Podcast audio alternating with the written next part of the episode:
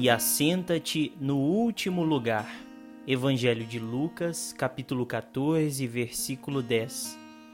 Olá pessoal, aqui é Tárcio Rodrigues e o café com o Espiritismo de hoje é sobre o livro Pão Nosso, capítulo 43, intitulado Boas Maneiras.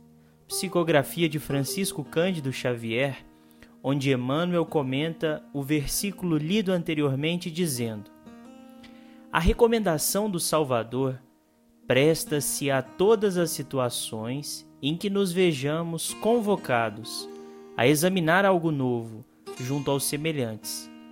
Alguém que penetre uma casa ou participe de uma reunião pela primeira vez, timbrando demonstrar que tudo sabe ou que é superior ao ambiente em que se encontra, tornando-se intolerável aos circunstantes.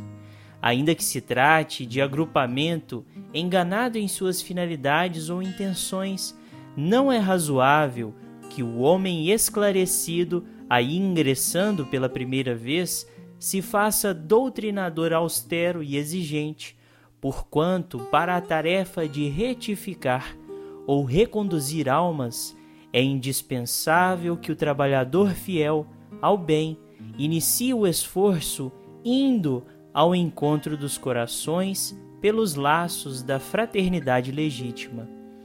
Somente assim conseguirá alijar a imperfeição eficazmente, eliminando uma parcela de sombra cada dia através do serviço constante. Sabemos que Jesus foi o grande reformador do mundo, entretanto, corrigindo e amando asseverava que viera ao caminho dos homens para cumprir a lei.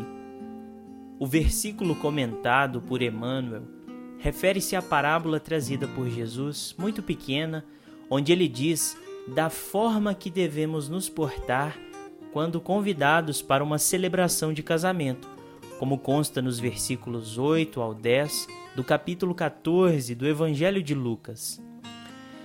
Quando forem convidados a algumas bodas, não ocupes o primeiro lugar, porque pode ser que esteja ali outra pessoa mais autorizada do que tu, convidada pelo dono da casa, e que vindo este que te convidou, a ti e a ele te diga: dá o teu lugar a este, e envergonhado vás buscar o último lugar.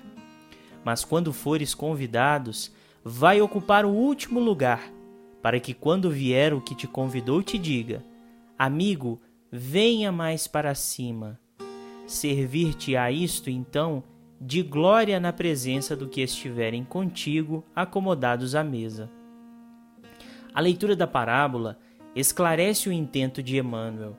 Quando ingressarmos num local diferente ou quando nos dirigirmos às pessoas, sejamos portadores de boas maneiras e escolhamos as palavras e os exemplos que melhor esclareçam, guardando o comedimento necessário para auxiliar sem grandes afetações. O mesmo vale para a nossa forma de portar diante das escolhas que fazemos em vida. Sejamos comedidos com os nossos anseios, entendendo que podemos não ser tudo aquilo que geralmente imaginamos que somos, nem mais nem menos o convidado que se porta com orgulho, supondo-se o mais especial da celebração, passa o constrangimento de ser recolocado no lugar devido, enquanto aquele que aceita o convite, mas é comedido na consideração de si mesmo, tem a devida importância restituída no momento certo. A lição é clara: devemos dispensar mais atenção em nossa utilidade diante da vida do que naquilo que aparentamos para a conceituação geral. O bem real que fazemos ao próximo é aquele que desperta no outro a vontade de querer ser bom, sem afetação ou espetáculos que criariam espectadores e não continuadores da obra. Como conclui Emmanuel, não assaltes os lugares de evidência por onde passares. E quanto te detiveres com os nossos irmãos em alguma parte, não os ofusques com a exposição do quanto já tenhas conquistado nos domínios do amor e da sabedoria. Se te encontras decidido a cooperar pelo bem dos outros, apaga-te de algum modo, a fim de que o próximo te possa compreender. Impondo normas ou exibindo poder, nada conseguirá senão estabelecer mais fortes perturbações. Fiquem com Deus e até o próximo episódio do Café com o Espiritismo.